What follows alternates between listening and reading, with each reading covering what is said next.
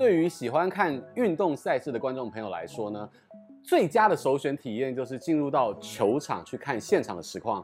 但是呢，如果当你那一天没有办法到球场的时候呢，其实呢，这个转播员跟球评就非常的重要。所以今天 Talk 一杯，我们邀请到呢，不只是球场最美丽的焦点，是我们的助理主持人秀秀子之外呢，另外就是我们的球评，也是当过裁判，本身过去也是球员的胡君琪小胡来到我们节目当中啊，欢迎小胡，大家好，真的是小胡哇，他这个过去在以篮球为核心的斜杠身份非常多，嗯，不管是过去的球员，然后又有拿到这个证照的裁判，嗯，然后呢。他又是这个现在很厉害的糊里糊涂的这个 YouTuber 的这个主理人，你好多身份，好厉害，好。我觉得好多身份，另一个层面就是好像没有一个身份特别的。但是我刚刚有分享的就是你有一个核心的这个是以篮球为发散的，对。所以你今天呢，我们以前最常讲的就是说，你你要去当评论员。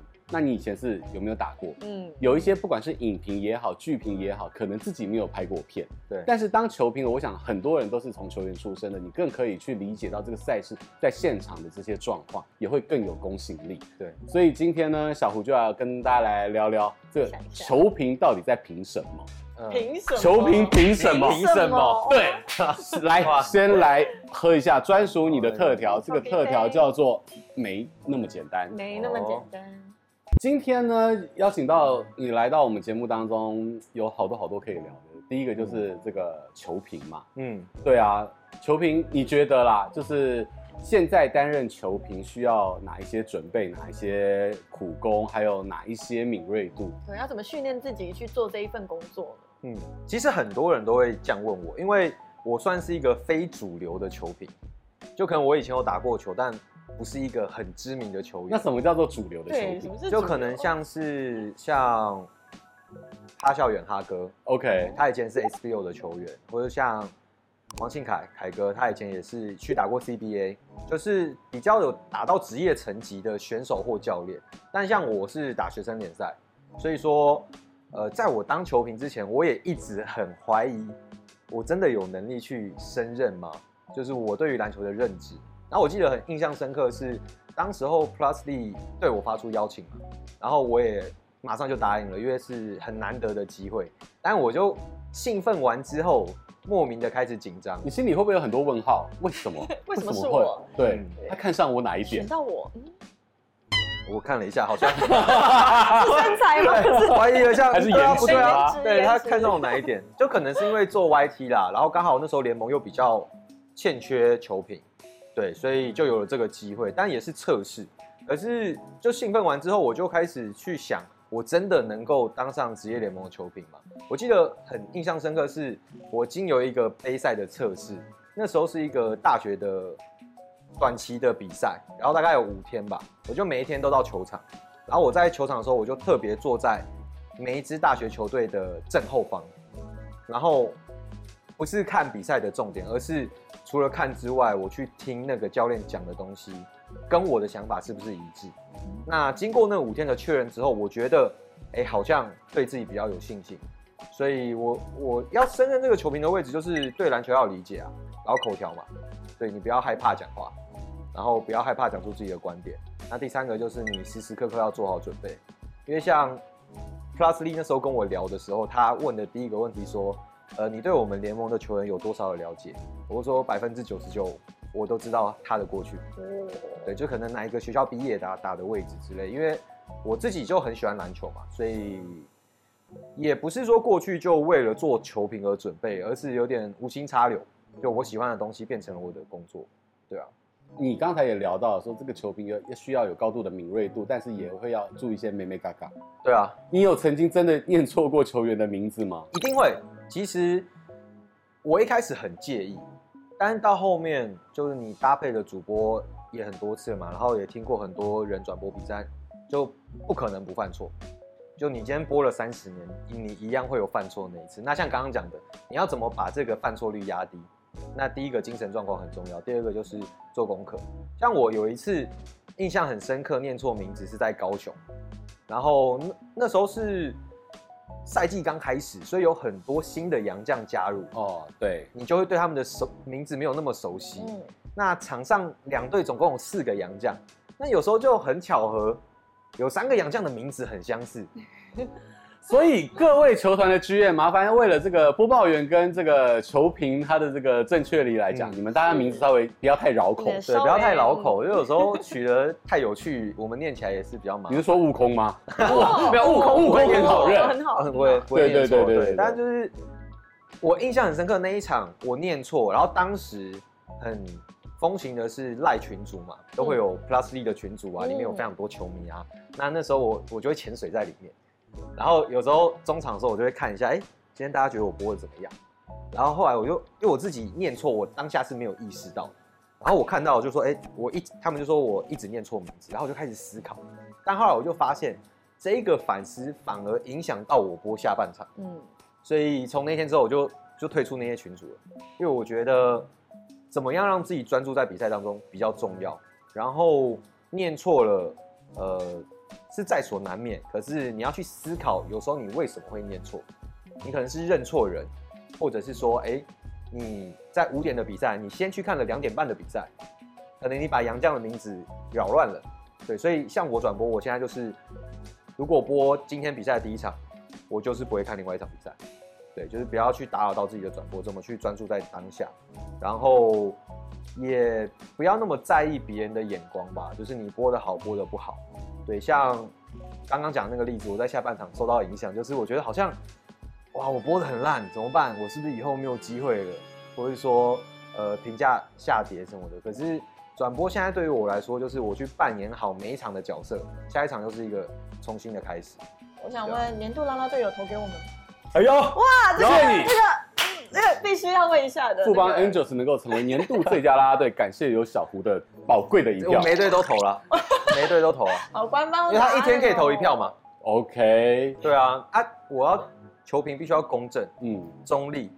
对，那我觉得每一个啦啦队都有他们独特之处，这样会不会太官方？不会，不会，不会。我现在来问不官方的啦。我刚刚是不是有跟你讲过，是就是说。这个东西，球场其实是个很危险的地方。往往都在讲说，最危险的地方就是最安全的地方。但是我也要跟大家讲，就是说，你今天如果练琴是想要被公开，你一定要去球场，因为很容易被 cue 到。可是你练琴不想被公开的时候，你最好不要去球场，因为还是被容易被拍到。所以我今天接下来给你的时间是完全属于你，你要。呃，说明澄清各种被拍到的 Dora 的绯闻吗？呃，首先我先谢谢郑老师刚刚所教导的一切。对，没想到今天上通告还可以学到。没错，没有，我没有要公开啦，就只是否认。对，没有要公开。因为 Dora 他也很喜欢看球赛，然后我又很常去高雄转播嘛。对，对啊。那我会认识 Dora 的原因也是我有个搭档，他每次转播的时候都会 cue 到这个名字。OK，那我想说，哎，我要去了解一下，不然到时候没有办法接他的球。就像这个，你要了解球员，对，你现在真的是在加量不加价，你还要了解啦啦队，这个工作有点辛苦啊。看能能不能帮我加点薪啊？对，所以因为这样子，因为这样子认识了 Dora 之后，那他自己也很喜欢看球赛。然后我有跟他说，我觉得富邦的季后赛是很值得体验的。是，所以我就说，哎，他刚好那天也在台北，然后说，那那我刚好去看球赛，要不要一起？我就跟朋友一起去看。对，所以就单纯，嗯，你下次如果到和平馆，想被拍到或者不想被拍到，请你赖我。对。哦，好，我赖你，我再跟你说。对对对对对，就是有有些时候需要靠一下外力啦。就是说，如果那个还暧昧冲不过的时候，哦，我们可以摄影师帮忙推一把。就是什么 love can 呢？对，对对对对。那天还好没有，那天要是 更尴尬，超尴尬的，还好没有，但就是很好的朋友啦。我们觉得可以成为你最佳的助攻以及主攻的转播团队。我不希望我这一生的代表作到目前为止是那一个画面。好，所以 那我就回过头来，你觉得好？那在球评的专业的代表作上，你。哪一个赛事是你到现在还是觉得印象最深刻？哇，那得得要提我播的第一年就是 Plus League 第二季的季后赛，富邦打梦想家。球给桂宇，这虽然是小阵容，但是有一些点上是有优势的。桂宇的翻身拉杆球进，周桂宇的四分都在下半场，对，打到阿吉的这个点。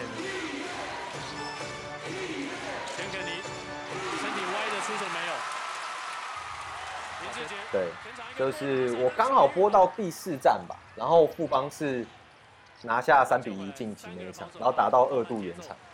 我第一次播到二度延长的比赛，而且那是你真真的在转播当下，你会起鸡皮疙瘩，因为全场的观众不用号召，大家就站起来，站起来了，对，然后去看，然后我们也跟着站起来转播，然后那一刻当下，我自己的心情是蛮五味杂陈的，因为我浮现的画面是几年前台湾篮球还是没有有没有那么多生气蓬勃的时候，对。然后到一瞬间，竟然变成现在这个样子，很感动。所以那当下思考了很多，但是你还是必须专注在比赛的内容。然后再来就是，像那场球有很多年轻的球员打得很好，那可能慢慢有接替到像林志杰也好，或者说像曾文鼎他们的交棒，就黄金世代之后，可能看到一些可以接上来。对，所以那时候就是在一个复杂情绪里面去播完这场比赛，所以那是我。印象真的非常深刻，非常经典。然后甚至转播完，我回去当天，我都一直在回味那个过程。对，因为小胡刚才讲到说，这些年啊，真的是走过了篮球一些低谷，嗯，然后现在能够到这样的一个还不错的一个状态，其实是令人很期待的。嗯，请大家支持一下转播台，因为转播台花了非常多的人力、物力、心力跟。金钱，嗯，才能够把这样的一个精彩的赛事，嗯，然后呈现给所有的观众朋友，不管在有线电视啊，或者是 OTT 啊。我记得小胡在冠军战的时候，那个赛后还会回家直播嘛？对啊，就是半夜直播，那那那其实主要原因是因为要赚钱。讲到这个呢，我是一个第三方公正人士，两位都在赛事之后都要开直播的人，所以你们来好好聊聊赛后直播的甘苦谈。因为秀秀子他是啦啦队，对，他跳完之后呢，你还是要开直播。嗯，你会当天开吗？我们蛮多球赛的，因为因为我们有固定要直播的天数。但是他讲的不是赛事本身。对对，我可能不能去分析赛事，对，但我需要抚慰民众的输球的心情。那那那也很重要啊，这是一个非常重要的角色。然后也还是可以赚得到钱，那你不累吗？你累吗？我觉得 你越来越厉害。我觉得不会诶，因为我后来发现，当你喜欢做一件事情的时候，你当下会觉得时间流逝的非常快。你也不会感受到疲惫，可是，一喊卡之后，你就会疲惫。哦，瞬间断电这样。对，所以像直播或是转播比赛，我都是自己很喜欢，然后也很庆幸可以变成我的工作。然后又是冠军赛或是季后赛结束之后，那一定是流量最高的时间点嘛。那大家也会希望有一个平台可以讨论，所以我的责任就出现。这个热度就是可以一直持续下去，延续下去。对啊，然后有什么疑惑也可以跟。可能每一个人当面的做讨论，这可能是他们比较喜欢观看赛后直播的原因。我也蛮想问，因为你说现在可能 YT 频道是你的主要的经营的方向嘛？嗯，那像是其他网络上也有很多其他不一样的，也是在讲篮球相关的 YT 频道。那你有什么，比如说呃，去观察竞争对手啊，还是说你觉得你有什么样的优势，会去看他们的频道吗？来。不看呢？他说他自己一律不看。好了，没有，偶尔偶尔还是会看一下。完全不是吗？偶尔会看一下。没有，其实不看的原因不是说他们做的不好，而是我的工作时间真的就比较忙了，然后再加上又全心投入在篮球，我会比较希望休息时间去看其他类型的影片。嗯，再加上现在的篮球频道跟我也没有太多的冲突啊，他们可能都是做人物专访或人物介绍、球员介绍。那比较相近的频道很少。那你觉得你相较于其他人，你的区隔跟特色是什么？我的区隔跟特色，今天假设只给你十个字以内要推广糊里糊涂，嗯、你你的特色是什么？哇，特色哦，人帅、深度、专业、身材好。嗯，讲完 那都是以前的，现在现在身材不太行了。我可能就是及时，嗯，然后互动性强，然后可能可以用比较诙谐搞笑的方式。去跟大家聊篮球，对啊，所以可能受众也是比较偏年轻化吗？你有这么觉得？对，年轻化或是互动性比较强，因为一般的，我觉得我算非典型的 YouTuber，我某部分的主力是直播，而不是单纯的影片。OK，因为直播的互动性很强，那这可能也是我跟其他的 YT 的区隔。